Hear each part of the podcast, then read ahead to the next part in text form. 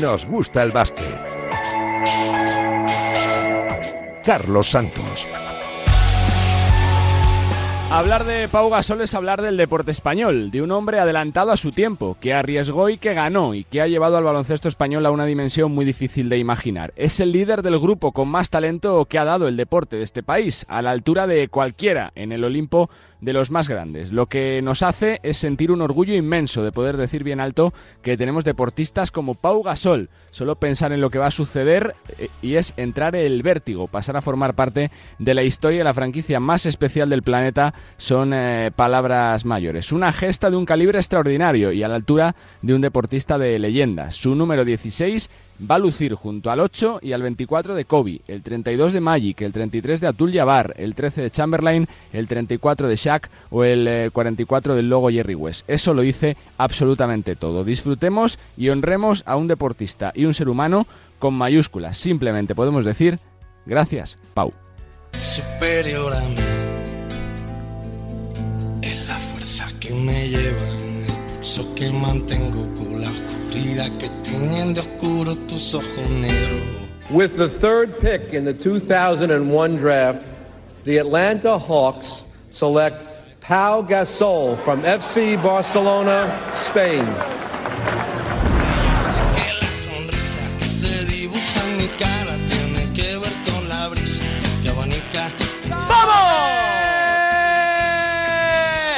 de Pau Gasol. Revienta al aro de New Jersey Nets. Primera canasta. Primeros dos puntos. Como nuevo jugador de los Lakers. Dos puntos para la historia. Mate de Pau. Que pone a su equipo. Uno abajo en Nueva York. No entra canasta. Rebote para la Marón. Saca para Pau. Mate.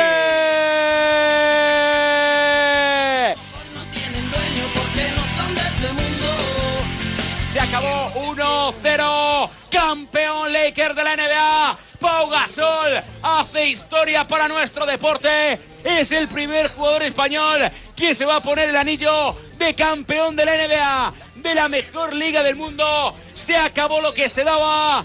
Ganaron Los Ángeles Lakers, que son los campeones de la temporada 2008-2009 en el Angway Arena. Tal día como hoy para hacer historia. El lunes 15 de junio de 2009, los Lakers y Pau Gasol, campeones de la NBA. Como camarón. significa todo. Sin él no es imposible para mí ganar otros campeonatos, posible. Eh, un gran jugador, eh, eh, fue mi hermano y siempre, siempre será mi hermano. Puede hacer todo, todo, pasar, tirar. No, no- tiene, no, no, no, está nada que, que no puede hacer. Un honor tremendo, difícil, me sigue siendo muy difícil de procesar y, de calibrar. eh, muy agradecido por todo, eh, muy afortunado de recibir este, este honor, de unirme a ese grupo alucinante de, de leyendas, eh, de figuras de, mi deporte, de, esta franquicia de los Lakers, con los Lakers, que es, que tan, tan importante. Así que intentaré disfrutarlo todo lo que pueda, intentaré transmitir cosas eh, durante los minutos que tengo para dirigirme al, público en ese momento y a seguir construyendo, ¿no? que esto sea un momento pues que, también aproveche pues para seguir aumentando mi, mi impacto en la sociedad y bueno, pues disfrutando de este, este maravilloso viaje.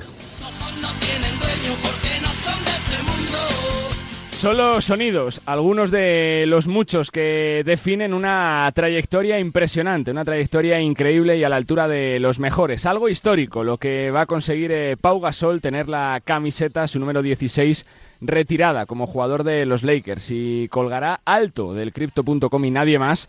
Se dice pronto, nadie más volverá a vestir en la franquicia más glamurosa del planeta el 16 que lució durante tantas temporadas y también Pau Gasol. Referencia e historia icono del deporte español. Hemos escuchado a Miguel Martín Talavera con esa narración de dos momentos históricos, su debut con los Lakers y su primer campeonato con eh, los angelinos y también eh, cómo David Stern le daba la bienvenida a la NBA en el año 2001, drafteado por Atlanta, traspasado a Memphis en la noche del, eh, del draft, después todo lo que vino ya es historia. También, por supuesto, a Kobe Bryant, a su inseparable hermano. ¿Cuánto daría Kobe Bryant por estar eh, eh, eh, junto a él en la ceremonia de retirada de la camiseta, el 8 y el 24, que lucen en lo más alto del cripto.com y su 16 se colocará al lado de los dorsales que vistió su hermano mayor, Kobe Bryant, que seguro que desde el cielo está mirando la ceremonia, que va a ser íntima y absolutamente espectacular del de Samboy. Orgullo de deportista, orgullo de deporte español y lógicamente el nombre propio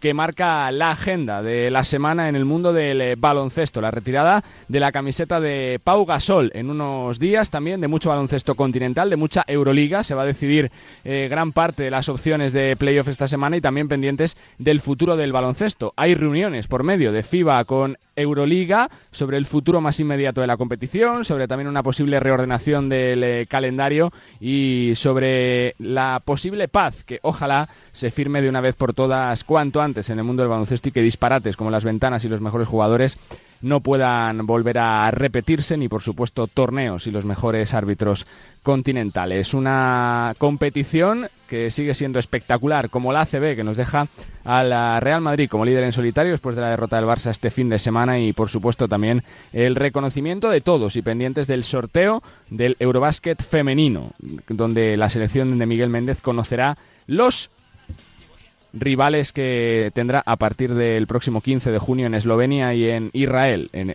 esas sedes del Campeonato de Europa. Con los sonidos y con el recuerdo y con el tributo, como no puede ser de otra manera, de Pau Gasol. Comenzamos este Nos gusta el básquet especial con Raquel Valero en la parte técnica. Vamos a hablar mucho del 16, mucho el jugador de Samboy. Se lo merece a punto de hacer historia y de entrar en el Olimpo de la NBA. Su 16 va a ser retirado por Los Ángeles Lakers. Bienvenidos a Nos gusta el básquet.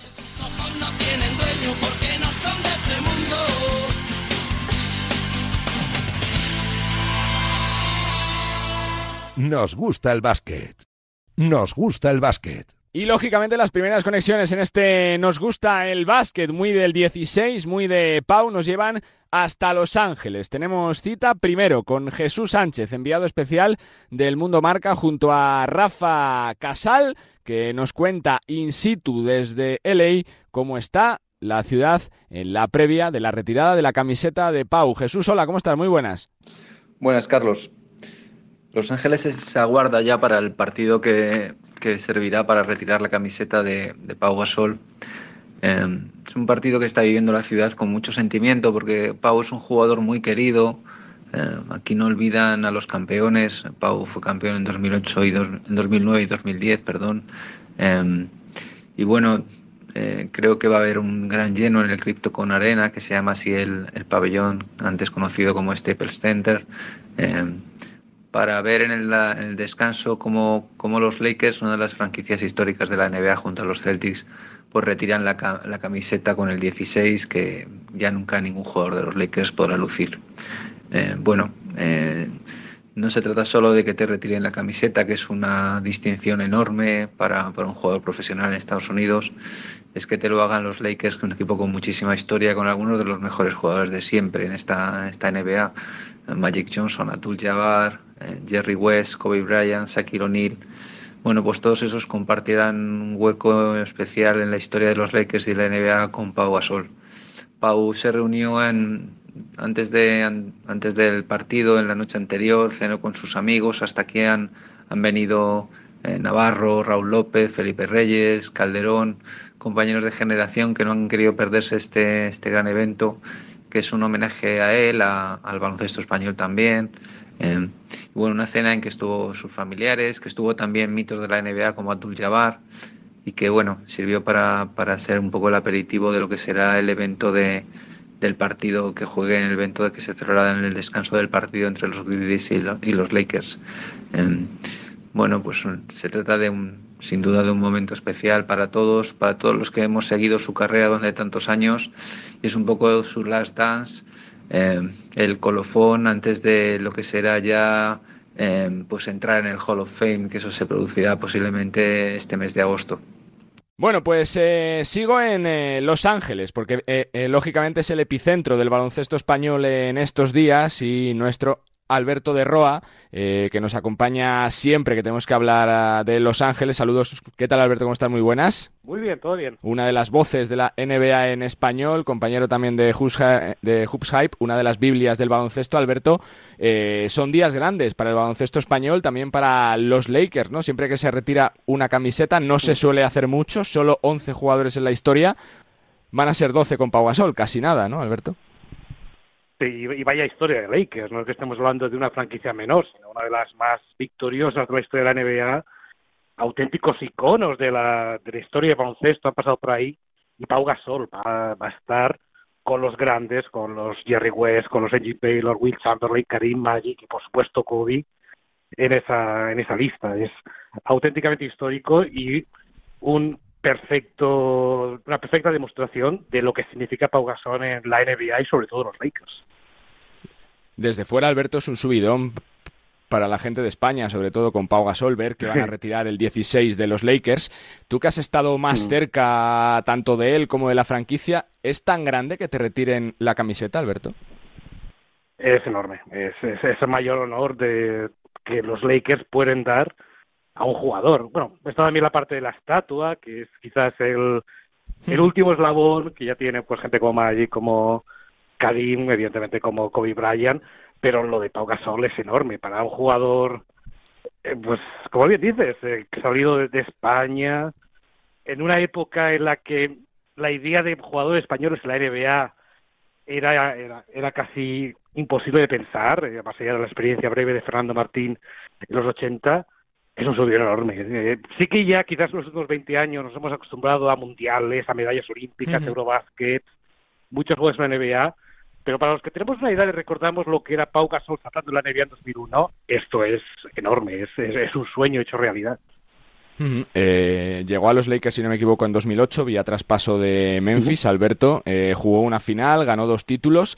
Eh, cuánto de clave fue para esa era de los Lakers, ¿no? Esa última era de Kobe, de los dos anillos, de los dos títulos, fue clave, ¿no? Para conseguir esos títulos. Faltaba un jugador tipo Pau Gasol, ¿no? Dentro de la plantilla. Sí, creo que la, retirada de número lo demuestra, demuestra el, el impacto que tuvo. Cuando, cuando Pau Gasol llegó a los Lakers, Kobe Bryant era una auténtica bestia, fue cuando la época en la que conseguía 81 puntos en un partido, lideraba la NBA en anotación, pero los Lakers no pasaban de primera ronda de playoff. Desde que Shaq eh, se fue y terminó la primera era dorada de, Kobe y Phil Jackson. Llega Pau, eh, se convierte en, inmediatamente en el segundo jugador clave de los Lakers y en ocasiones incluso el más importante y fue vital para ganar para ganar los campeonatos. Hay que recordar que los Lakers ganaron a Boston con Kevin Garnett, que estaba en su momento más pletórico, ganaron a Orlando con Dwight Howard en su mejor momento como jugador y fue clave que Pau Gasol estuviera en el centro del ataque de los Lakers, aparte de Kobe Bryant, en la pintura, defendiendo, atacando. Sin él, te aseguro que los Lakers no ganan esos títulos y los Lakers lo saben. Por eso mm. va a recibir este gran honor. Su trascendencia, Alberto, es eh, más grande si cabe todavía por su unión, por su feeling, por todo lo que ha trascendido de su relación con Kobe Bryant, eh, sobre todo tras su muerte con su familia, por lo que le ha unido como jugador, por esa rivalidad que tuvieron también con la selección, también, por supuesto. Sí, es, es, fundamental. La primera persona que dijo claramente que Pau Gasol, incluso antes de que se retirara, tenía que tener su número colgando del pabellón de los Lakers fue Kobe. Él eh, fue el, más explícito a la hora de decir lo importante que fue Kobe para esos dos campeonatos. Y hay que recordar que cuando llegó Pau Gasol a los Lakers fue una relación que tardó en cuajar. Eh, Kobe Bryant muchas veces incluso en público le reprochaba que Pau no fuera más agresivo en la cancha, un poco la, mentalidad que tenía Kobe Bryant eh, siempre. Y Pau Gasol tuvo que adaptarse a ello. Eh, pasaba de ser el número uno en las opciones de ataque en Memphis y por supuesto en la selección, a tener que adaptarse a lo que es Kobe Bryant. Y lo hizo estupendamente bien. La relación entre ambos floreció no solamente en la cancha, sino fuera de ella. Ambos se consideraban auténticos hermanos fuera de la cancha. Y eso, desde luego, hace que eh, Pau Gasol tenga un amor especial desde la gente de Los Ángeles por esa gran relación que tenía con Kobe. Mm, y eh, la, última por cerrar ya, Alberto, ¿con qué Pau te quedas? ¿Con qué imagen del Pau, sobre todo de los Lakers? se va a retirar su número 16 de la camiseta de Lakers. ¿Con qué Pau te quedas? ¿Con qué imagen? Bueno, me quedo, por supuesto, con Pau ganador. Y hay una foto de Pau Gasol abrazando el trofeo Larry O'Brien después de ganar el primer campeonato y era como un niño con zapatos nuevos. Esa felicidad de conseguir por fin lo que la había resistido tanto eh, en Memphis por simplemente porque no era un equipo que podía aspirar a campeonatos, eh, tras perder la primera final ante Boston, que fue algo que dolió mucho a Kobe y por supuesto a Pau Gasol, me quedo con esa imagen, Pau Gasol simplemente dándose cuenta de que todo el sacrificio que tuvo que hacer, eh, antes en Memphis y luego en Lakers, todo lo que tuvo que adaptarse para poder cuajar con Kobe Bryant, que todo valía la pena. Me quedo con esa imagen simplemente del, del Pau Gasol ganador, que por fin consiguió el suyo de ganar el título de NBA. Casi nada. Cuando pase el tiempo le daremos todavía más valor, si cabe, a lo que tiene ver a un jugador español de Samboy con el número 16 de los Lakers retirado en el Crypto.com. Pues que siempre es un placer charlar contigo, Alberto, que gracias, como siempre, por tu tiempo y que también se disfrute mucho porque es un día grande para Los Ángeles, para los Lakers, con, con, con la figura de Pau como gran protagonista. Alberto, fuerte abrazo. Muchísimas gracias. Lo disfrutaremos. Gracias.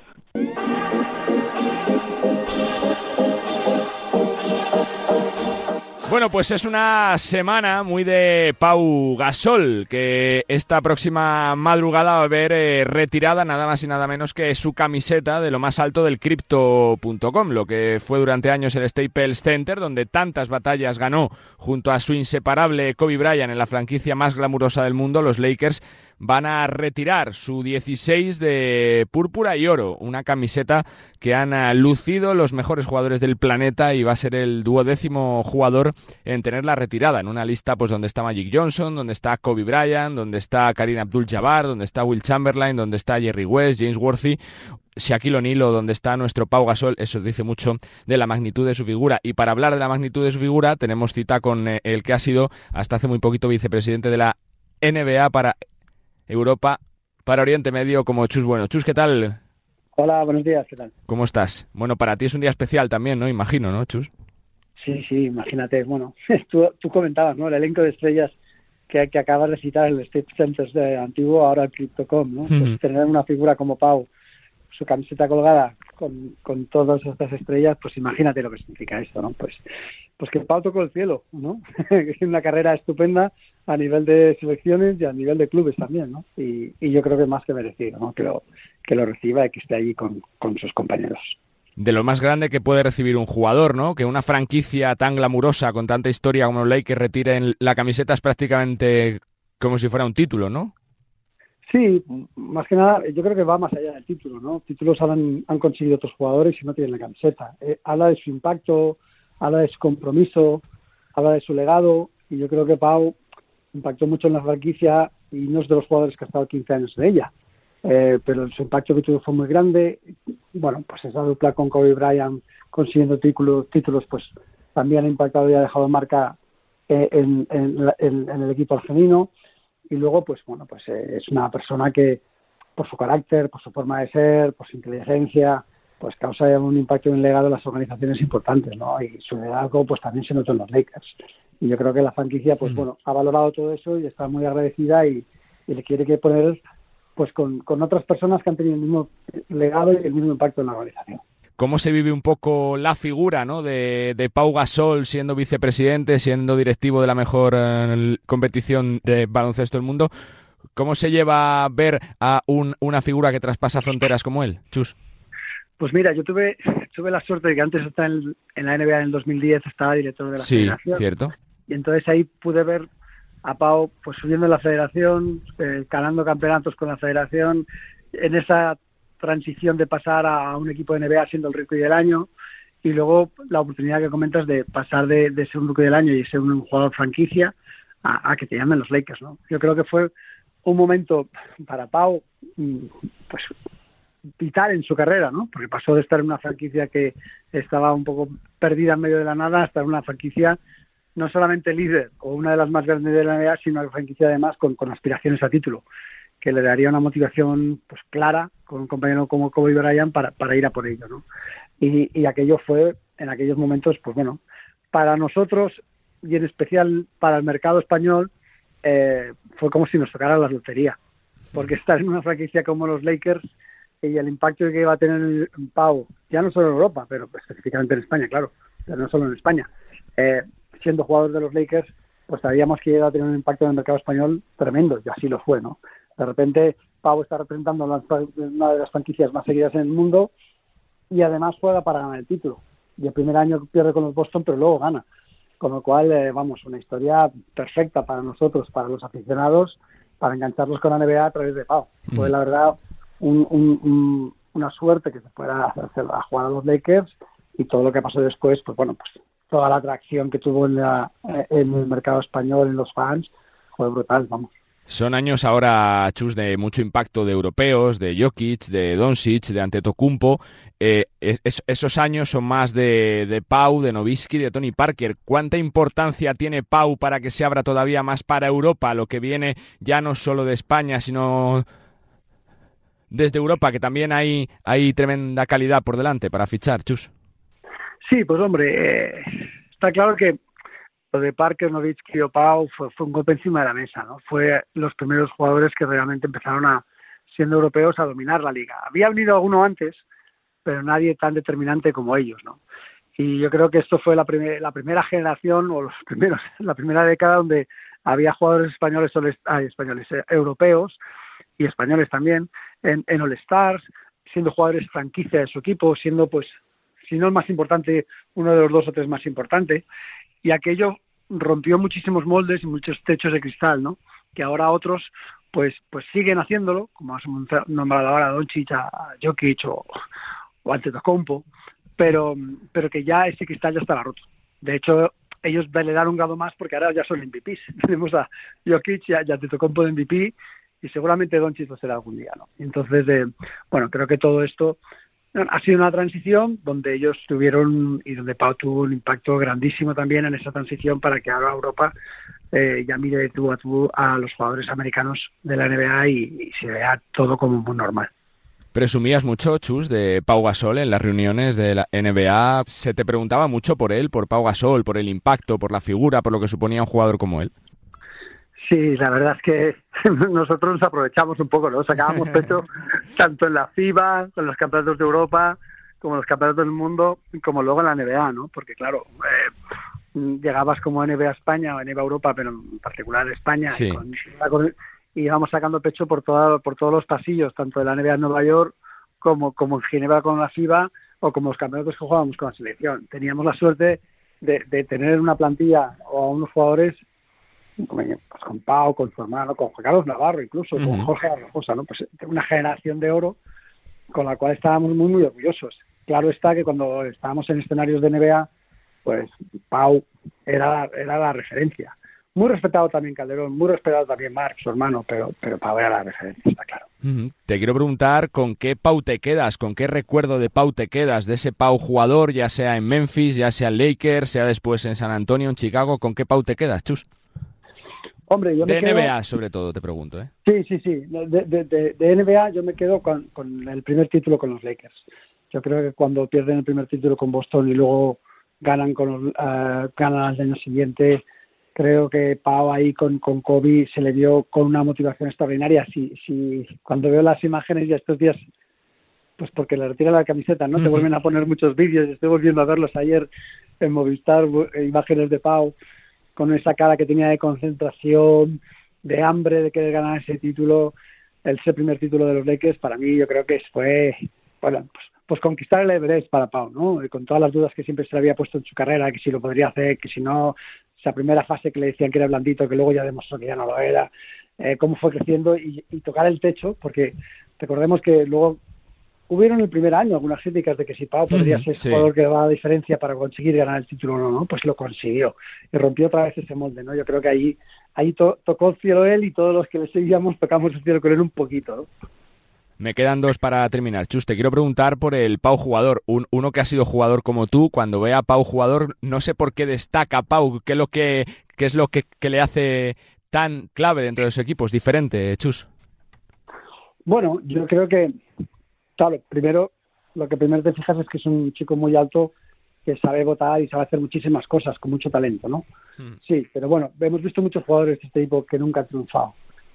La, eh, la gran diferencia no es solo que tengas un talento con 2.16 como tenía Pau, ¿no? sino que tenía una hambre, una ambición y una inteligencia, ya no solo a nivel personal, sino una inteligencia de baloncesto en la pista y una inteligencia para saber ver las subidas y las bajadas, para que las subidas no fueran, te volvieran loco ni las bajadas te, te hundieran, ¿no? Yo creo que su hambre competitiva, su ambición y su inteligencia para saber ganar los partidos y para saber cómo enfrentarlos y competir es lo que ha hecho que un chico de 2.16 con mucho talento que veíamos en el Barça cuando empezaba a salir eh, se convirtiera en lo que se convirtió. Y luego todo eso que trasladaba el vestuario y esa inteligencia que tenía alrededor del equipo, pues suma muchísimo, ¿no? Y, y Pablo tenía todo, la verdad. Y la última que te hago va sobre Kobe Bryant y su unión con Pau. ¿Cuánto deja de, de legado que siga vivo un poco entre todos, ¿no? Kobe Bryant, con esa unión con, con su familia, esa cercanía con su mujer, con sus hijas, Chus. Bueno, pues yo creo que es una, es una cercanía natural, ¿no? Pau ha estado siempre cerca de Kobe y su familia y vamos, no me voy a meter mucho en su relación porque creo que es suya, pero desde fuera eh, se, se aprecia que sí, es un palo muy fuerte que Kobe se vaya, pero él sigue estando cerca de la familia, sigue atento a la familia, sigue ayudándola, sigue mostrándoles ese cariño como le tenía, como si estuviera Kobe, ¿no? Y yo creo que es, bueno, pues un ejemplo más de, de ese compromiso de, aunque no esté, sigo cuidando de los tuyos, ¿no? Y no, no habla más que bien de Pau. Chus, eh, para cerrar, que se me olvida, antes de, de, cerrar, ¿crees que la figura de Pau también es, es parte clave de que Estados Unidos tenga los equipos que tienen los juegos? Que es decir, que tenías que jugar contra la España de Pau Gasol, de Calderón, de Garbajosa, de Mar Gasol, que, se ha hecho que el impacto suba todavía en eso, esos duelos, ¿no? Que todo el mundo recuerda de, Pekín, de Londres, que se hayan puesto más las pilas, si cabe. Sí, sí, no, esto, esto, no, esto no, no lo dudo, esto lo sé, porque he tenido la suerte de organizar muchos partidos con la, Unión, con la selección americana también, con USAID, y cuando hablaba con su CEO, el general manager, siempre estaban diciendo, van a venir todos porque yo tengo que traerlos todos también. o sea, ellos estaban muy, muy comprometidos, pero siempre nos miraban de reojo, ¿no? Como diciendo, ¿qué, ¿qué, equipo va a traer España? Tienen que venir todos porque si no nos ganan. Y aún así algún campeonato los hemos ganado, ¿verdad? La verdad que, que, es historia del deporte español. Pues Chus, que felicidades también, porque un trocito de la retirada de la camiseta también es tuya por el trabajo de todos estos años y que sea un día feliz y también de fiesta para todos. Sí, bueno, la camiseta, todos los trozos son de Pau. Lo que pasa es que nosotros los disfrutamos con él, ¿verdad? Eso Toda es. España lo puede disfrutar con él. Eso es. Fuerte abrazo, Chus. Gracias. Muchas gracias. Chus Bueno, que ha sido durante muchos años vicepresidente de la NBA para Europa, para Oriente Medio y también eh, para Asia, uno de los hombres que más cerca ha estado de la trayectoria NBA de Pau Gasol, que en poquitas horas va a ver retirada su camiseta del Crypto.com, del Crypto Arena de Los Ángeles, en una ceremonia que ya pasará a la historia del baloncesto español. Casi se equipara con los anillos del propio Pau, de Mar Gasol, con eh, las medallas olímpicas, un hito que la franquicia más glamurosa y posiblemente importante del mundo del baloncesto y casi del deporte, retire la camiseta, el número 16, que lució durante tantas temporadas Pau Gasol junto a su inseparable Kobe Bryant. Pau Gasol, solo se le puede decir, gracias Pau por todo lo que has eh, conseguido. Mucho, sobre todo, sobre el jugador de Samboy. En este nos gusta el básquet. Venga.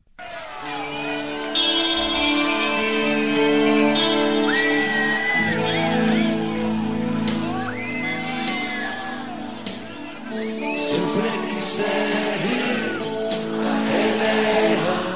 Bueno, Los Ángeles es sin duda una ciudad histórica para el baloncesto y que va a ser eh, leyenda también eh, para el baloncesto español, porque allí se retira la camiseta con el número 16 de Pau Gasol en un honor eh, pues casi equiparable con el de conseguir un título de la NBA y estar en el Olimpo, lo más alto de la mejor liga del mundo. Junto a Pau Gasol van a estar el 8 y el 24 de Kobe, el 32 de Magic, el 33 de Abdul Jabbar, el 44 de Jerry West, el 13 de Chamberlain, el 34 de O'Neill, casi nada, en una franquicia absolutamente glamurosa y que conoce muy bien nuestro Antonio Martín Guirados. ¿Qué tal, Antonio? ¿Cómo estás? Muy buenas. ¿Qué tal? Muy buenos días. Compañero también eh, eh, de la agencia F, en otros eh, menesteres ahora, pero que ha estado muchos años también vinculado a la carrera de Pau Gasol, al que le ha vivido de cerca. También nuestro Edu Shiel. Saludos, Edu, ¿qué tal? ¿Qué hay? ¿Qué tal? Muy buenas. ¿Cómo, ¿Cómo estamos? Un Edu Schiel, que también estuvo viviendo muy de cerca en eh, la redacción de Marca el salto de Gasol a la NBA y también su llegada a los Lakers. Antonio, eh, lo viviste muy de cerca. te quiero preguntar por cómo recuerdas ¿no? ese día donde se confirma el traspaso de Pau a los Lakers y si se pensaba ¿no? en la ciudad que era lo que necesitaban los Lakers para ser campeones de NBA. Antonio. Pues a, mí me pilla como, como, como a todo el mundo, eh, vamos, por sorpresa. Pero es que yo acababa de aterrizar allí, o sea, yo llevaba 13 días. Eh, yo llego a Los Ángeles el 17 de enero de, 2008, con lo cual todavía prácticamente estoy buscando piso. Y, y, de repente me, escriben mis compañeros de, de Washington, eh, que es donde F tiene, digamos, la, la delegación principal, y me dicen, eh, acaban de traspasar a Pau, se va para allá. me, estás vacilando. Y, claro, eh, yo me habían mandado a Los Ángeles para hacer unas funciones, lógicamente, de corresponsal, de, tener que hacer un poco de todo. Y, lógicamente ese panorama pues cambia, cambia por completo, ¿no? Eh, me, iba a tener que volcar eh, por, vamos, por completo, tener que cubrir todos los partidos que jugasen en Los Ángeles, con lo cual significaba partir la jornada, etcétera. Bueno, para mí es eh, felicidad plena porque, bueno, pues a, mí me encantaba, me encanta el baloncesto. Eh, había estado, había sido becario en, deportes en mm. Madrid, eh, con lo cual era, era todo fantástico, ¿no? Y entonces a, raíz de eso, pues digamos que dedico prácticamente mi jornada, era 50% cuando había baloncesto, cuando había Lakers, y el resto pues al entretenimiento, al cine, que, era también mi, otra gran pasión. Y si me preguntas por las expectativas de allí, pues era hay que poner un poco el contexto, ¿no? Los Lakers venían de años atrás conseguir tres anillos seguidos con Shaquille, en el momento en el que va, se va Shaq es una franquicia pues sin rumbo, que, necesitaban un plus para, para volver a alcanzar ese nivel. Y entonces tenía, veníamos de tener a un Kobe Bryant completamente frustrado, eh, con exhibiciones de anotación de 81 puntos y todo lo que quisieras, pero era alguien que había pedido el traspaso, o sea, se quería largar de allí porque sabía que Mm, con lo que le daban no era suficiente. Y la llegada de Pau cambia eso por completo y de repente pues llega en febrero y, en junio está jugando a las finales, ¿no? Eh, que aunque pierde eh, esa primera final y, de forma muy, muy dolorosa, él mismo admite que, que, sin esa derrota tan, tan dura frente a Boston, probablemente los, los siguientes anillos frente a Orlando y a Boston, pues tal vez no se hubieran producido. Edu, por la cercanía en la reacción de marca también, ¿cómo se vive ese momento, ¿no? Donde Pau está en Memphis, está consolidado como un jugador franquicia de, Memphis, de una franquicia que está jugando playoff pero que no pasa de la primera ronda. ¿Qué impacto tuvo eh, eh, comunicativamente también en, en lo personal para ti? Bueno, fue un momento totalmente inesperado, ¿no? Pese a que sabíamos las frustraciones de Kobe, como comentaba Antonio, las frustraciones de, Pau, pero Pau ese año parece que estaba un poco más feliz por la llegada de Juan Carlos Navarro a, Memphis. Recuerdo que empezaron los rumores con Adrian Wojnarowski en ese momento, localizamos a Pau, la primera entrevista de Pau ya confirmado el traspaso fue en Radio Marca, que le pinchó Jesús Sánchez eh, y entonces con Paco García Caridad, también estuvimos allí.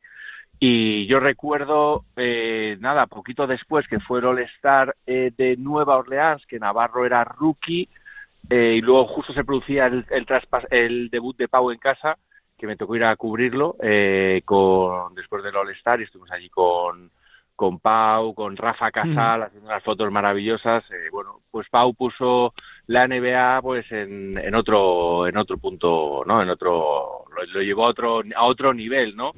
Eh, ahora estaba rememorando estos días, viendo los documentales que hay, eh, tanto en HBO de Showtime, que es una serie, y luego la de que hay en, en Disney, ¿no? Con, con, eh, con la historia de los Lakers documentada y el impacto de Pau eh, queda muy claro eh, dedicándole un apartado especial en esta serie sobre la historia de los Lakers, que, que ya en la historia de mm. los Lakers una serie de Estados Unidos, en la de Legacy, le dediquen un buen tiempo a, a Pau, eh, habla de, de, la importancia que tuvo en la historia Pau llevar a los Lakers a otro nivel, como decían allí, eh, y propició eh, que viéramos a un Kobe eh, mucho más feliz eh, y que lograran el anillo. Y luego la parte buena que también tuvo ahora que está aquí Antonio, es eh, que tuviéramos allí, todos los periodistas que íbamos desembarcando por allí, periódicamente, que tuviéramos allí a Antonio como anfitrión, fue una bendición. O sea, que estuvo muy bien. Yo, Antonio, quiero preguntarte un poquito por, eh, por la retirada de la camiseta en sí, ¿no? Por lo que conoces los Lakers, la NBA, la franquicia, ¿qué supone tener la camiseta retirada de Lakers, ¿no? Porque es que simplemente ver la lista de las que hay ya te abruma, ¿no? Un poco. Bueno, total, bueno, quiero decir, eh, tal vez eh, abusemos de, del uso de la palabra histórico, pero es que no se me ocurre otra. Es, es algo que ocurre muy, muy, muy poco. Y, yo no sé si bueno no sé si estamos valorando. Yo creo que sí estamos valorando es portada en los principales diarios eh, deportivos generalistas eh, los telediarios se están volcando también. Espero que la gente lo, sepa valorar porque realmente eh, quiero decir no ha habido un, solo jugador extranjero en la franquicia de los Lakers al, que le, le, vayan a retirar el número Pau es el primero y yo recuerdo en en, un evento de, de, 2018 de los Oscars cuando Kobe era estuvo nominado. Por eso te quería preguntar eh, después, sí. Por el mejor cortometraje eh, animado, eh, que finalmente gana la estatuilla, ¿no? era, era un momento en el que la ciudad, lógicamente Pau ya no estaba en el equipo, se estaba debatiendo, había mucho debate en la Times y ESPN, en las tertulias deportivas se hablaba de si Pau final, al final de su carrera sería merecedor de eso, ¿no? Y, creo que Kobe no, no, no, sé si se había manifestado al respecto y tal, pero me lo encontré allí, me, acerqué y le di, y por supuesto no, no, no mantengo, no mantenía una amistad con él, pero lógicamente pues me reconocía, ¿no? De tantos años en, los en el vestuario. Y me atendió muy amablemente y le pregunté por, por ello y lo dijo, dijo, no gano esos títulos sin él, no los gano. Entonces, bueno, pues lo ideal hubiera sido que, que él estuviera esta noche físicamente acompañando a Pau, como, como dijo en, aquel mensaje, eh, aplaudiendo y disfrutando de esa ceremonia. Pero bueno, él lo dejó, lo dejó dicho y, así se ha cumplido, ¿no? Y me alegro mucho de que así sea porque va a ser, va a ser realmente emotivo.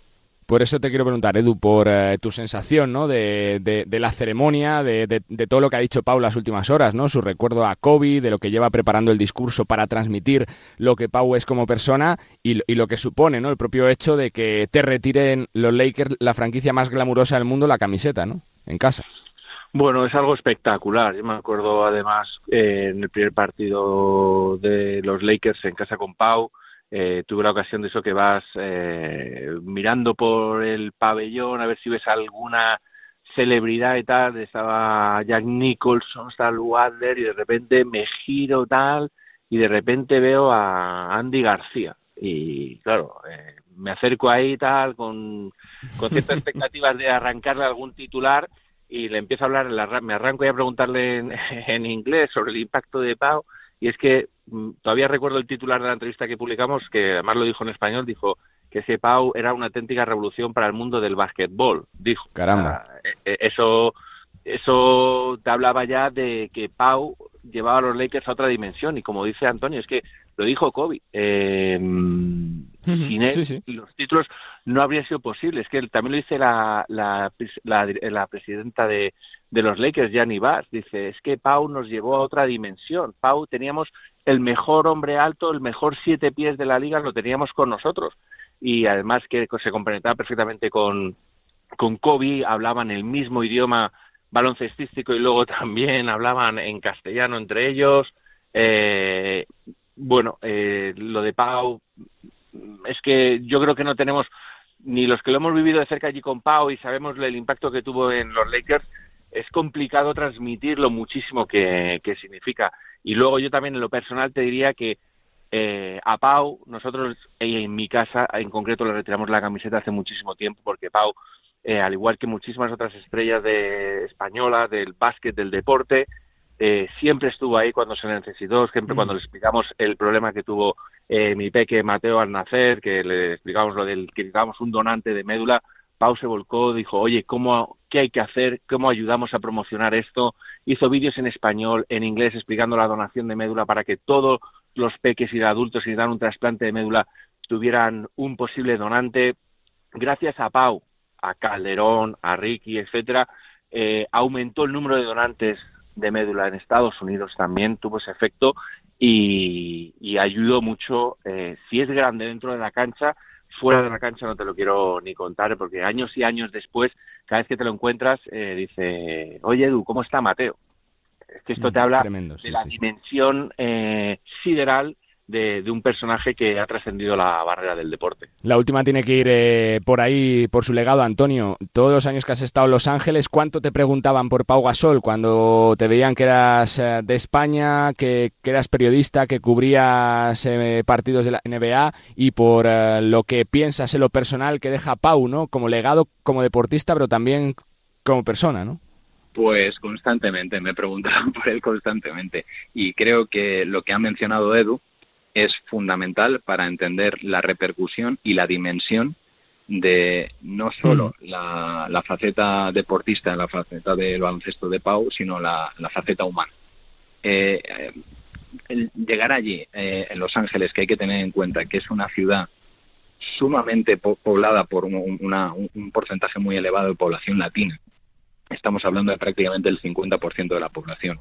El 50% de las personas que acuden religiosamente al Staples Center, ahora creo que se llame como se llama, crypto.com, eh, son hispanos. Y de repente tener a alguien que hablaba tu mismo idioma, que se podían ver reflejados más o menos en, hmm. eh, él, eh, en ellos, ¿no? Decir, oye, un tipo que viene de fuera, que es un extranjero, se hace a sí mismo en este, en este país como nosotros lo estamos haciendo y que triunfa, era un espejo donde mirarse. Y eso es fundamental a la hora de valorar la, dimensión, lo que te digo. Y es que Pau se volcó en todo momento con las comunidades latinas, con las comunidades más eh, eh, menos afortunadas de Los Ángeles, a través de su fundación, a través de eventos eh, organizados por los Lakers. Y eso no se olvida. Eso la familia Bass lo ha tenido muy presente y Ginny, la, propietaria, dijo eh, en, el, mismo momento que Pau anunció su retirada, a los cinco minutos los, los Lakers habían dicho que te retirábamos la camiseta. O sea, no era Una, una duda de, si se hacía o no se hacía. La duda era cuándo se hacía. Por cerrar, eh, lo que piensas, Edu, ¿no? De, lo acabas de decir un poquito, ¿no? De, lo que deja Pau como, como deportista, como persona, eh, para España, para el deporte en general, ¿no? Su por su impacto, ¿no? Que tiene en global. Sí, es que si lo piensas, Pau, pues, eh, es historia de la NBA, historia del baloncesto FIBA en Europa, ha ganado todo tipo de medallas, se ha resistido el oro olímpico, em, pero es que su impacto va mucho más allá del, del deporte. Sí, como deportista ha sido espectacular y yo creo que ha sido un, es decir, un pionero porque estuvo Fernando Martín, ¿no? Pero Pau abrió muchísimas puertas, eh, fue sembrando, eh, abrió las puertas ya no a españoles, sino muchos europeos eh, también en, en la NBA, pero es que su impacto fue más allá del, del deporte, embajador de Naciones Unidas, eh, la labor que hace tan maravillosa con, con su fundación, eh, una persona totalmente implicada eh, en la que, no sé, eh, yo todavía recuerdo mm, con Pau, sobre todo, que es que no ha cambiado. O sea, hay, hay dos ciudades en Estados Unidos, en, son Nueva York y Los Ángeles, en las que los jugadores, cuando van allí, los visitantes sobre todo no tienen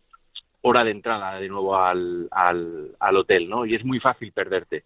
Pero Pau mantuvo el, foco, puso, siempre tenía muy claro el rumbo, era una persona humilde, no cambiaba, te trataba igual en 2001, cuando jugaba en el Barça antes del estrellato en la Copa del Rey, que muchísimos años después eh, en la NBA era un tío con el que cuando estabas en Estados Unidos eh, desplazado y para ir a cubrir algún evento, eh, algunos playoffs como en Utah, te llevaba a cenar con Sasha Bujacic a un, eh, a un japonés, eh, cuando estabas en los Juegos Olímpicos de Pekín, te veía que estabas agobiado porque necesitabas una entrevista, se acercaba aprovechando una hora de retraso del avión, se sentaba contigo ahí en el suelo del aeropuerto de Shanghái para hacer una entrevista, pactabas con él, oye, cuando la final, antes de la final hacemos este reportaje, ahí estaba Pau, nunca fallaba y eso hay que tenerlo muchísimo en cuenta. Para mí, Pau es que ha trascendido la barra del deporte y en lo personal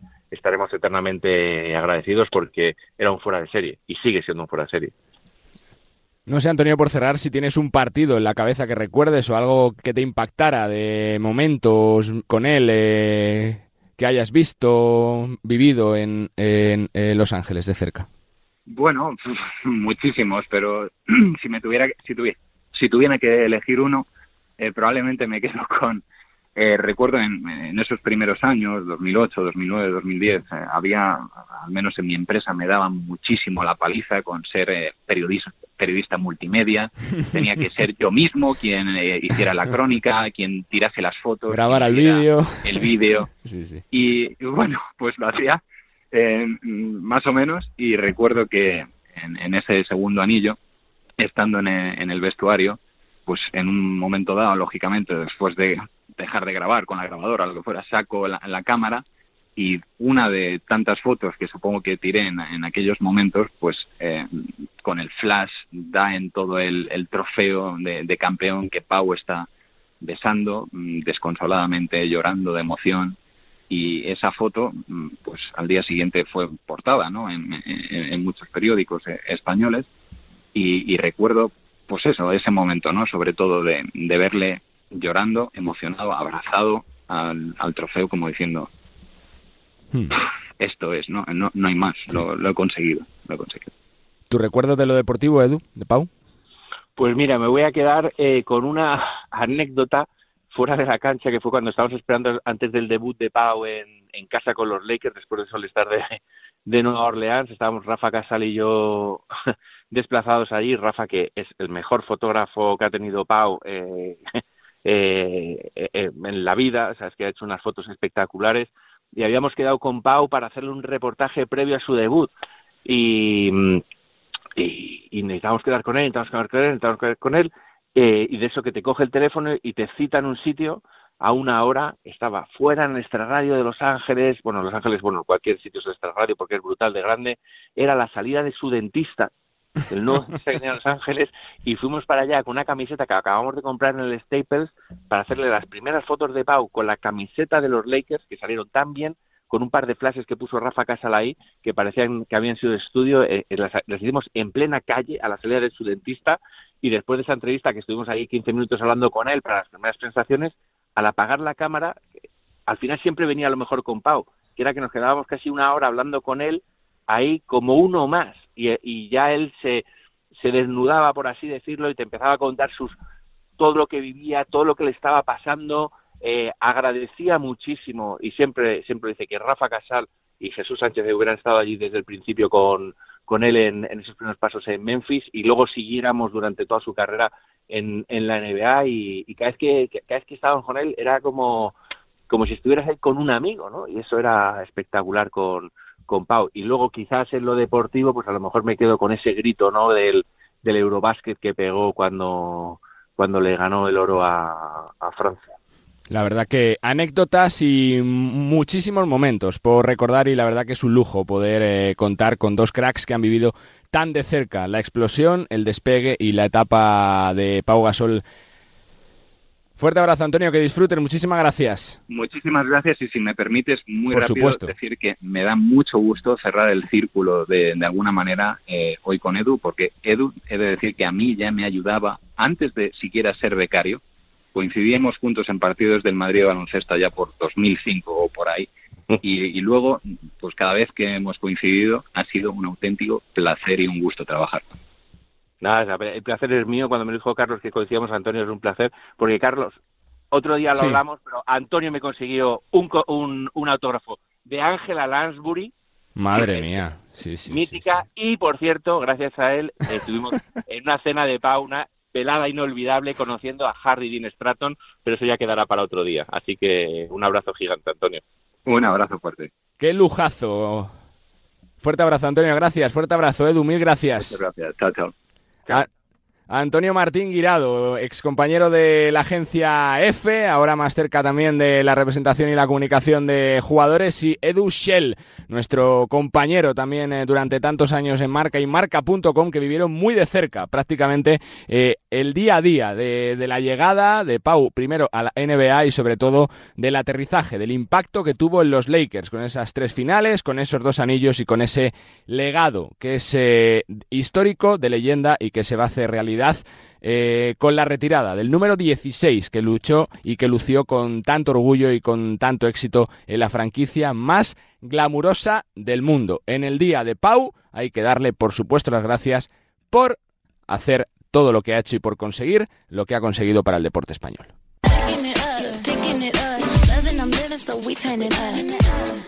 Bueno, pues eh, más allá, lógicamente, de la retirada de la camiseta de Pau Gasol, hay que hablar un poquito de la actualidad del mundo del eh, baloncesto y una actualidad que la marca una jornada interesante de Liga Andesa por la parte alta, pero también por la parte baja, con una victoria impresionante de el eh, Real Betis en la cancha de Breogán después de dos prórrogas en uno de los partidos de la temporada y protagonista de ese partido fue un hombre que yo creo que está pasando unos días absolutamente felices. Es Jan Montero, eh, juega de base y de escolta, tiene 19 años, es de República Dominicana. Jan, ¿qué tal? ¿Cómo estás?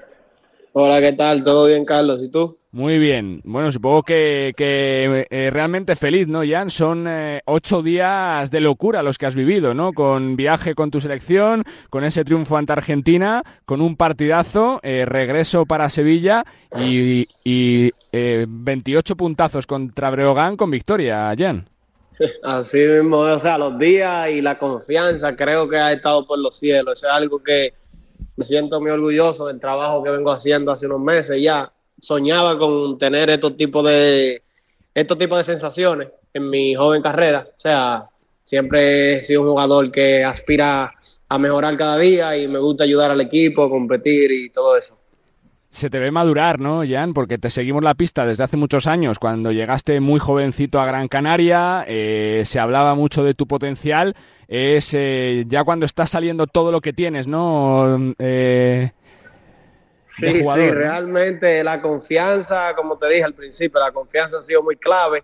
Antes tenía, dudaba un poquito de, querer, o sea, de no cometer errores y todo eso, pero le doy también las gracias al coach Luis Casimiro que me ha dado la, la oportunidad y me ha dado la confianza de que juega tu juego, ayuda al equipo, compite, que eso es lo que vienes haciendo el entrenamiento y o sea, algo que yo me propuse antes de venir aquí, recuerdo que estaba hablando con mi padre y mi madre, que era quería competir, quería mejorar cada día y poder ayudar al equipo a mantenerse en la liga. Venías trabajando en la overtime, ¿no? Si no me corriges, eh, Jan, allí en Estados Unidos, eh, ¿cómo se trabaja allí? ¿Cuánto te ha servido todo el trabajo que estás haciendo en estos últimos años, Jan? Bueno, eh, me fui el año pasado a overtime. Sí. Eso fue una de mis experiencias también del año pasado. Estuve con ellos un año y bueno, después entrenaba con la selección ahí a ver qué tal. Después vino la ventana de noviembre, que eso entiendo que también fue el motor de, impulsarme hasta, hasta, hasta el día de hoy que estoy. O sea, la confianza, todo eso, el trabajo que vengo haciendo, ya sea físico, mentalmente, ha sido muy clave, la verdad. Vaya victoria importante, ¿no? Para Betis, eh, por cómo se ha producido, por ser fuera de casa, por la fortaleza mental del equipo, con dos prórrogas, sobreviviendo, remontando, son triunfos de los que valen doble, ¿no? Durante las temporadas. Exacto, ¿no? Y, a pesar de todo te queda con buenas sensaciones de que sabes que el equipo se siente bien, de que están luchando, de que lo quieren lograr, o sea, quieren lograr, quieren competir para seguirle la liga y eso es algo que motiva a cualquier tipo de jugador, sabiendo que tu compañero te respaldan ya cuando no estás en la cancha o cuando estás en la cancha sabe que va a dar el plus y tu compañero también, o sea, algo que te siente, es una sensación muy bonita, la verdad, la que estamos viviendo hoy en día. Dura aún el subidón, ¿no? Por lo del Mundial con la selección, ya, porque es muy grande, ¿no? Que, eh, que estéis otra vez en un, en un gran campeonato del mundo es una pasada para el país. Realmente, o sea, eh, al día de hoy, siendo neto, eh, todavía no he tenido como esa sensación así en el corazón, como que soy mundialista, tú sabes, pero la, la imaginación sí lo tengo, pero no lo he sentido al 100% todavía. Eh, la verdad que, te quiero preguntar un poquito por ti, Jan. Siendo tan joven, eh, ¿qué referentes tienes dentro del baloncesto? ¿Qué tipo de jugador te gusta? ¿Quién admiras? ¿Quién tenías de póster en la habitación siendo un niño, Jan? yo crecí te digo, desde, yo recuerdo teniendo 8 o 9 años, en mi casa había una computadora y yo me pasaba el día viendo highlights de Kobe Bryant. Ese era mi jugador que yo crecí viendo. Mi primer juego de baloncesto fue, eh, recuerdo, las finales de Kobe contra Boston. Sí. Y, o sea, eh, desde pequeño siempre seguí a Kobe. Ya cuando se retiró, pues me gustaba un jugador que se llama Paul George. Eh, o sea, ese ya desde ahí entonces me ha gustado su forma de juego y cómo, cómo compite en la cancha y entiendo que ese es mi jugador favorito en la actualidad. Pero eh, como mi ídolo, mi ídolo de siempre ha sido siempre Kobe Bryant. Vaya parejita hacía con Pau Gasol, ¿eh? Se le va a retirar su camiseta, vaya parejita, la de Kobe Pau, ¿no? De los Lakers de esos años. sí, realmente, eso cualquier, cualquier jugador quisieran que le retiraran la camiseta, eso es algo que felicito a Gasol por eso. Te quiero preguntar por cómo se vive el baloncesto en tu país, eh, porque es verdad que tiene mucha tradición en los últimos años, que ya es la segunda vez que os clasificáis para el Mundial de forma consecutiva con el Che, eh, se va creciendo más, ¿no? Estamos viendo jugadores, sobre todo en los últimos años, al Horford como, como estandarte del país, pero también como tenéis una selección eh, de presente, pero de un futuro tremendo, ¿no, Jan, también? Sí, sí, o sea, como todo el mundo sabe, República Dominicana se conoce por, por el béisbol, no por el baloncesto, tú sabes. Entonces, pero sí que, sí que la verdad que el baloncesto es, el deporte que más se practica en Dominicana, porque en todos los lados hay una cancha, ya sea en la escuela, en los mismos barrios siempre hay canchas, que viven jugando 3x3, tú sabes.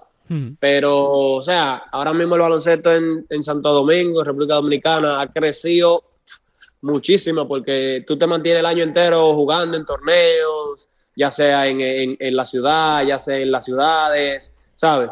Eh, realmente el baloncesto ha crecido mucho en, Santo Domingo, mucho talento. Dos que me quedan para terminar. Jan, ¿cuánto te está sirviendo en tu carrera estos meses en Betis para impulsarte? No sé si para continuar allí la temporada que viene, pero para salir otra vez eh, por el escaparate, ¿no? Porque con partidos como el de este fin de semana, como los que estás haciendo, eh, seguramente se te llame mucho este verano, Jan. Bueno, sí. Eh, yo, yo simplemente quiero seguir demostrando mi talento, seguir compitiendo y luchar por la permanencia en la liga, que es lo que más interesa ahora mismo. Nos quedan alrededor de 14, 15 partidos. Eh, esperamos hacer un buen papel, quedarnos con buenas sensaciones y obtener la permanencia. Ya lo que venga el verano, ya eso no lo decido, pero hasta ahora estoy muy contento aquí con la organización, me encanta la ciudad de Sevilla, o sea, para mí ha sido un honor estar aquí, la verdad. Y la última que te hago, más de, medio largo plazo, Jan, eh, conociendo cómo conoces cómo funciona el mundo de, de NBA con la, entrada en overtime, supongo que es un reto, ¿no? De, como jugador poder jugar un día allí, ¿no? En la NBA, con los más grandes. Bueno, sí, eso es el sueño de todo el deportista que juega baloncesto. Llegar a la NBA es una de las ligas más grandes del mundo y por hasta ahora mi idea la tengo clara que son tratar de enfocarme aquí, hacer un buen papel aquí, ya lo que venga a futuro, ya eso pues Dios y el talento se encargarán de llevarme donde tengo que ir. Pues Jan, que tienes 19 años, pero que hablas como si tuvieras 30, que la verdad que es una pasada, que me ha encantado conocerte. Felicidades por eh, los partidazos que estás haciendo, por la confianza, por el juego que estás eh, demostrando y sobre todo que termine realmente bien la temporada en Sevilla. Suerte y gracias, Jan. Muchas gracias, Carlos. Que tenga un buen día.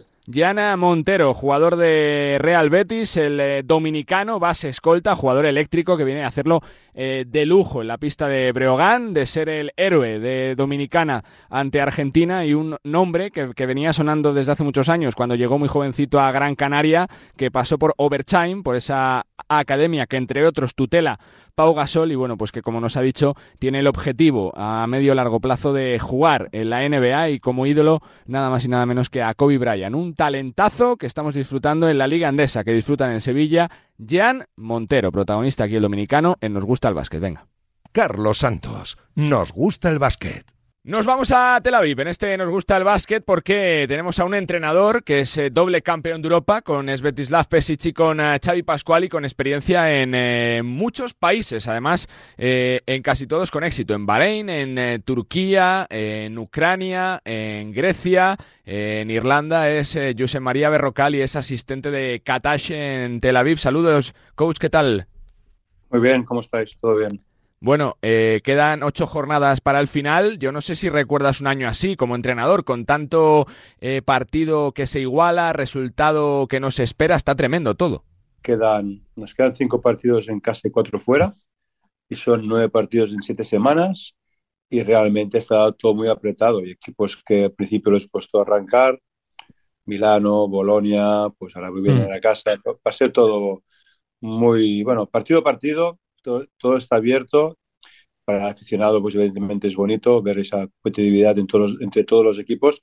Para el que lo está viviendo día a día, eh, se hace, se hace duro, pero pienso que tenemos estas opciones y es ilusionante. A nueve partidos, pues tener opción de entrar en playoff. Te quiero preguntar por el eh, proyecto de Maccabi. Eh, no sé si se nota desde allí dentro la historia del club que el baloncesto es casi religión en Israel, coach. Sí, ah, la historia está ahí hay muchos clubes, y he vivido alguno, como Panathinaikos, pues que en su momento fueron más ganadores, tuvieron más victorias o más éxitos o más incluso Euroligas. Y ese proceso pues requiere un tiempo de adaptación, de entender que no siempre a lo mejor puedes estar a ese nivel que estuviste.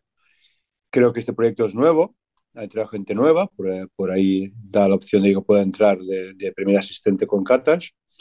Y sí que, sí que se nota esa presión, ese espíritu ganador, Ah, en casa se, nota mucho el ambiente, porque se, realmente pienso que es diferencial jugar en casa que fuera. Está en muchos campos, pero posiblemente uh, el campo de Maccabi es un, ambiente muy bonito y que ayuda mucho al jugador local. Y sí, te diría que sí que se nota esa presión y lo sientes sobre todo cuando se pierde. Ahora hemos perdido hace poco por la Copa, como ha pasado a otros grandes equipos que no han podido jugar la final. Nosotros perdimos la final contra Jerusalén. Se nota esa presión, ese un poco drama cuando se pierde, pero bueno, es parte de, estos grandes equipos. Puede pasar, hay que centrarse en lo, lo, que nos queda, que es la Liga y la Euroliga. ¿Te está sorprendiendo algo de lo, de lo que está pasando en la temporada? No sé cómo ves las opciones de Maccabi para playoff, José María. A ver, la, hace unos años yo jugaba he tenido la suerte de jugar con diferentes equipos de la Euroliga. Con el nuevo formato es mi tercera edición, no he estado más, he estado uno en el Barça, uno en Basconia, ahora con Maccabi. Es muy diferente el formato actual que el anterior, sí. mismo que en muchos partidos hay semanas con doble partido de Euroliga más el partido local, y eso implica que bueno, pues la preparación es mucho menor, vives partido a partido y las correcciones, la mejora es a través de los partidos y de los meetings y es diferente y es normal que haya pues tantos equipos con ya unas cuantas derrotas, ¿no? Incluso los que están arriba, ¿no? Uh, Olympiacos o Barça o Fener o, todo Madrid, es normal. Eh, es propio de, la competición de tantos partidos o incluso cuando ves la Copa en España, ningún equipo de Euroliga juega, gana, gana o juega la final. Bueno, es significativo, es muy bueno para el baloncesto, pero es significativo que muchos de esos jugadores pues llevan una carga muy grande encima y es lo que supone jugar en la Euroliga. La Euroliga es muy bonito, pero bueno, requiere un esfuerzo muy grande y no siempre estás ahí. a veces llega un equipo pequeño pues que va mejor preparado. Y, bueno, es, es, bueno para la competición, hay mejores resultados, más igualdad y creo que eso siempre es bueno. Cuando más equipos, y ahora mismo hay muchos equipos que hace unos años no existían. hace, cuando yo gané la Euroliga con el Barça, hace 2002 la primera vez, no habían tantos equipos de tan, tan buen nivel y a la vez no los equipos rusos que ha dado entrada a otros equipos que antes no tenían opción de entrar, ¿no? Porque estaba siempre un Sesca Moscú o un Kazán o San Petersburgo últimos años, ¿no? Eso ha cambiado mucho la competición. Válido un poco de lo que comenta, ¿no? De su experiencia, de, de, todo. Le quiero preguntar si tiene favorito, ¿no? Por después de enfrentarse a los rivales ya prácticamente todos en esta recta final de la competición, si tiene un favorito claro para este año. Favorito, a ver, primero hay que llegar a la Final Four. Claro. Ah, ojalá nosotros tuviéramos opción, primero hay que entrar en playoffs, no, nunca será posible. A partir de ahí, cuando entras en un playoff puede pasar cualquier cosa, que es una competición nueva, que es un playoff a cinco partidos o a, lo mejor de tres. Ese es otro tipo de competición muy diferente. Y ya cuando llegas ahí, los cuatro equipos que llegan ahí, y he vivido la Euroliga unas cuantas veces, hace, por desgracia hace mucho, la última vez con el Barça cuando se ganó la Euroliga hace mucho, es una competición totalmente diferente a la Final Four. Y ahí puede pasar cualquier cosa, pues es un partido donde, bueno, es un cara cruz y no siempre, bueno, llega el, el, más favorito. Pero ahora mismo que la veo una competición muy abierta y por tal, de tan abierta que es, pues a lo mejor tiene una, una opción de entrar en playoff y luego a partir de ya veremos, ¿no? Pero es una, una opción muy abierta. Siempre te diría, mm. personalmente, que para mí si no entra Maccabi, pues que sea un equipo español, y si es un equipo español, pues tengo siempre preferencia por mis años en el Barça, pues que sea el Barça que hace mucho que no lo ha ganado, ¿no? Pero es muy abierta esta competición, muy. Te quiero preguntar un poco por la figura de Lorenzo Brown. Eh, no sé si, si, le ha servido para mejorar todavía más eh, lo que ha hecho este verano con la selección, su crecimiento, el ser importante, el ser referencia, lo que se dijo también de su nacionalización antes de que jugara con la selección, porque está haciendo un año tremendo Lorenzo Brown. Bueno, las dinámicas, tanto equipos como personales, son muy importantes y venir de, es como ahora mismo hablaremos de Unicaja, ¿no? a lo mejor, pues esa dinámica de campeones en la Copa igual les sirve para seguir compitiendo bien en, el resto de competiciones. Pues Lorenzo, cuando lo hizo con la selección, pues vino aquí, que se incorporó luego de ganar el campeonato y creo que evidentemente vino con un estatus, con un nivel, con una confianza muy alta. A partir de ahí es un jugador clave para nosotros, esa confianza también se la ha dado el entrenador y él lo, ha confirmado en la pista y por eso se nota ¿no? que tiene una confianza plena y eso es muy importante para un jugador. Al final, uh, él se la ha ganado con su trabajo, pero creo que la selección fue un plus que le ayudó de ver en el nivel que está y lo está demostrando. Ya hablando un poco de ti, me gustaría preguntarle por el peso que tiene, ¿no? La figura del técnico ayudante, ¿no? Dentro de un staff, porque el foco siempre va para el entrenador principal, pero los que hacen también conseguir títulos son todos los demás, ¿no? En un staff es como los jugadores, puedes hablar a lo mejor de Lorenzo Brown, tiene su, su focus, es la estrella, evidentemente si no tiene jugadores que están junto a él o detrás de él que hacen el equipo, pues las cosas no funcionan, ¿no? Al final cada uno tiene sus roles y, y, cualquier rol dentro de un equipo, para muy pequeño o muy grande que sea, es muy importante. A lo mejor sin esa figura el equipo sería diferente y eso lo puedes aplicar tanto en el staff como, como los jugadores. Y aquí personalmente en Maccabi, pues la figura del primer asistente es una figura que siempre han tratado bien, que siempre buscan a alguien que tenga una cierta experiencia, una cierta edad Uh, y en ese aspecto les encajé eh, mi, mi, mi, bueno, mi, currículo mi, o mi, mi previo experiencia en Euroliga y tanto de primero como de segundo. Y, y aquí es un sitio que te, te, sientes muy valorado en la figura del asistente porque siempre ha dado mucha importancia. Pero así todo creo que generalmente en últimos años cada vez uh, tiende a dar más importancia la figura del staff, de construir un buen staff, de tener gente alrededor del primer entrenador, porque realmente en este nivel un primer entrenador solo no llega, tiene que tener gente que le, que le ayude y soporte. Y en ese caso nosotros somos cinco entrenadores o de cuatro más, y ahí todos, todos tenemos nuestra parcela para intentar ayudar al equipo y, yo me siento a gusto intentar ayudando al equipo y a Catas. Sí, eh, con tantos años ya de experiencia detrás, de segundo entrenador, de asistente, ¿cuál es la principal uh, diferencia de asistente con técnico principal? Absoluta. Yo he vivido los dos y puedes disfrutar más, yo, a menos yo personalmente, no puedes hablar por los otros, puedes disfrutar más de asistente que de primero. De asistente tienes que eh, básicamente pues, uh, dar opinión, ideas, pero al final tú no eres el que decides último, no tienes la última palabra. Es cierto que aquí te dan un peso diferente que en otros equipos a ser ayudante, pero hay mucha diferencia básicamente porque tú no decides claro. que el primero es el. Perdona. Tranquilo. Eh, es una gran diferencia, sí. Em, después de su experiencia en distintas ligas y países con un gran currículum, ¿con qué te quedas de cada experiencia, de cada trabajo en cada país, José María? Bueno, me, considero muy afortunado. Cuando uno empieza el baloncesto nunca piensa que va a ser profesional de esto. Y cuando empieza a viajar nunca piensa o vive experiencias como las que he vivido en diferentes sitios que vas a vivir todo eso, ¿no? Ni lo pensé en su momento con jóvenes en Juventud o Barça, ni lo esperaba y lo viví muchos años en el Barcelona, como ganar dos Euroligas, estar mucho tiempo en la ciudad, en tu, en tu ciudad, en tu club de Barcelona, o vivir en Panathinaikos o Basconia, o como primero vivir en situaciones de estudiantes, Turquía. Todo eso suma y creo que le doy mucho más valor, no solo en lo profesional, sino también en lo personal. El baloncesto me ha dado oportunidad de vivir muchos clubes y a la vez muchas ciudades y muchos países. Eso es único, que nunca pensé ni imaginé cuando era joven que el baloncesto me llevaría a, vivir todas esas experiencias. Y eso es lo creo que lo que me llevo. Por encima del baloncesto me llevo todas esas experiencias que últimos seis años las estoy viviendo también con mi familia, con mi mujer, con mis hijos. Y eso creo que lo hace especial, que lo hace por encima del baloncesto, ¿no? Algo muy único y que durante un cierto tiempo quiero seguir haciéndolo. No sé si tienes la sensación, ¿no? De que muchas eh, veces en los clubes grandes se priorizan resultados por encima del proyecto, ¿no? Del proceso. Bueno, en la mayoría de sitios donde yo he estado sí, Realmente hay una urgencia para ganar de forma inmediata. Donde posiblemente lo he vivido un poco menos ha sido en Barcelona, pero también porque me tocó una época que era ganadora y se ganaba bastante, entonces no tenías ese conflicto, ¿no? Pero bueno, al final el deporte vivimos de los resultados, ¿no? Y el deporte profesional de alto rendimiento, de este nivel que estamos hablando, todo el mundo tiene sus objetivos, pero evidentemente no todo el mundo lo conseguirá. Entonces, cuando algún equipo no lo consigue, pues hay gente que tiene más paciencia o menos paciencia. Yo creo que la paciencia es, buena, es positiva.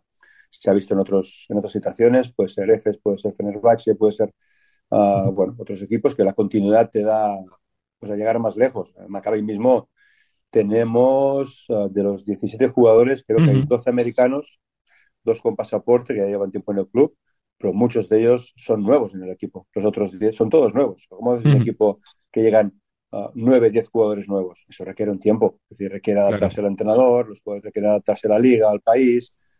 Evidentemente se queda corto un año. Quien tiene más opción de construir algo, creo que tiene más opción de futuro de, de mejora y de resultados, es evidente. Conociendo el país, eh, como es su caso, cuando pasan cosas como la guerra de Ucrania o como el terremoto en Turquía, ¿te afecta mucho lo personal, José María? Sí, evidentemente Ucrania, el problema del conflicto es como ya se ha alargado un año y, lo que va a durar, pues parece que lo tengas más lejano, al principio fue más impactante, pero cuando sigues teniendo contacto con gente de ahí, pues lo ves, bueno, que siguen como una vida más normal, pero realmente están en una guerra, ¿no? Es como para ellos lo han normalizado un poco, o nosotros ya lo hemos poco, un poco abandonado, pero está ahí y duele un país que siempre pensé que volvería con mis hijos para visitar Kiev, donde tengo buenos recuerdos, donde volví, estuve trabajando dos años, pues eso tendrá que esperar. Hasta hace antes de la guerra tuve oportunidad de volver, ¿no? Trabajar en Ucrania, ahora lo veo muy lejano, muy imposible. Y Turquía, pues bueno, ya ha pasado una vez algún terremoto que han habido muchos afectados, pues esta vez ha sido muy cruel y muy, muy salvaje. Y ha sido muy duro y bueno, es un país que tengo mucha estima, que estuve, estuve solo un año, pero fue un año que me fui, primer viaje con mis hijos muy pequeños de un año experiencia personal viviendo fuera y tengo grandes recuerdos y grandes amigos. Y bueno, pues sí que lo sufres. Y bueno, ahora volveremos dentro de poco a jugar contra EFES, o sea que volveré unos días a Turquía. Campeón de la Copa de Europa con Xavi Pascual en el Barcelona, por lo que le conoce, eh, le pregunto por él, por cómo le ve, eh, si le ve volviendo al Barça, se ha hablado incluso de que es un candidato al banquillo del Real Madrid, si le ve siguiendo en Rusia, ¿dónde le ve a, a Xavi Pascual, José María? No, no veo mucho más que, Maccabi, mi gente, mi gente cercana, no veo mucho más lejos. Al final, la competición en la que estamos, viviendo fuera de casa, vives tu día a día y todo el resto lo ves muy lejano, que te interesa realmente poco, que no te afecta en nada o casi nada. O sea, al final Xavi le tengo un aprecio y ojalá tenga trabajo siempre en buenos sitios y bueno, ya veremos dónde será. Pero ahora mismo, como, como aquí con Node, todos otros sitios, uh, cada equipo tiene su entrenador y, y yo siempre espero que los entrenadores pues tengan la opción de hacerlo bien. Evidentemente siempre hay cambios y a partir de ahí Xavi es un gran entrenador y le deseo todo lo mejor, pero no, no es algo que sé lo, que pasará ni me preocupe demasiado porque al final tengo mucho con lo mío y no sé lo que pasará en el base. También tengo un gran aprecio a Saras, o sea que solo deseo que, que a los dos les vaya muy bien. Voy terminando. No sé si te pones un poco en la piel de lo que puede estar sintiendo Chus Mateo, ¿no? Tras tantos años como ayudante, como segundo, le toca el papel de primero tras una época de, eh, de mucho éxito y siempre se está comparando con lo anterior, eh, coach. Eso es inevitable, es decir, cuando un entrenador está tantos años, que eso no sé si es repetible, pero es complicado que pase en el deporte profesional y él ha estado mucho tiempo y tiene suficiente experiencia, incluso ha hecho de primero y tiene esa oportunidad, pues bueno, es normal que siempre mm. comparen porque uh, pasó también, no lo sé, en el Barça cuando marchó Xavi y y luego Sito, ha pasado aquí en, Maccabi, en todos los sitios siempre hay una comparación cuando sale alguien que lleva muchos años, pero bueno, yo pienso que tiene un buen equipo, es un gran entrenador y bueno, aún la temporada es muy larga y puede pasar de todo todavía. Y no me resisto a preguntarle para cerrar por una leyenda del club y del baloncesto continental, como el presidente Simón uh, Misray, ¿cómo es en el trato? ¿Se implica mucho en el día a día o no, coach? Siempre está presente, pero luego te das cuenta que en el club hay mucha gente que, que decide hay diferentes propietarios, la figura del presidente, que es un poco más honorífico que es él, uh, que tiene una función un poco diferente a la que tenía hace unos años, pero siempre está presente en todos los partidos, en todos los viajes, a veces pues comenta y dice, uh, y es un club que, bueno, sobre todo cuando las cosas no van muy bien, pues, pues hay mucha gente de las que dirigen pues que da opinión o viene a hablar con nosotros, y él es lo más, ¿no? Pero bueno, es una persona cercana, y te digo, es una persona, un club donde la gente que manda pues están cerca, son gente que, bueno, pues, que están implicados y hablan y comentan y dicen, y, y él es uno de ellos. Pues gracias, eh, Jose María, por el eh, tiempo, por el trato y sobre todo suerte en esta recta final de temporada, complicadísima, durísima, donde Maccabi también está peleando por repetir presencia en el playoff. Recordamos el año pasado ese duelo, ese Real Madrid-Maccabi que llevó a los de Pablo Lasso a jugar una nueva Final Four. Suerte y gracias, coach. Vale, venga, muchas gracias, un abrazo, suerte. Conexión con una de las cunas del baloncesto europeo, Tel Aviv. Ahí está Josep María Berrocal, entrenador exitoso, como ayudante, como primer eh, técnico, muchas experiencias detrás eh, en sus más de 20 años de carrera y teníamos también que meternos en el proyecto de Maccabi de Tel Aviv en esta semana de doble compromiso continental, entrando ya en, en el último mes de competición, todavía con mucho por decidir y el conjunto israelí es uno de los candidatos para jugar el playoff de la máxima competición continental. Continuamos, venga.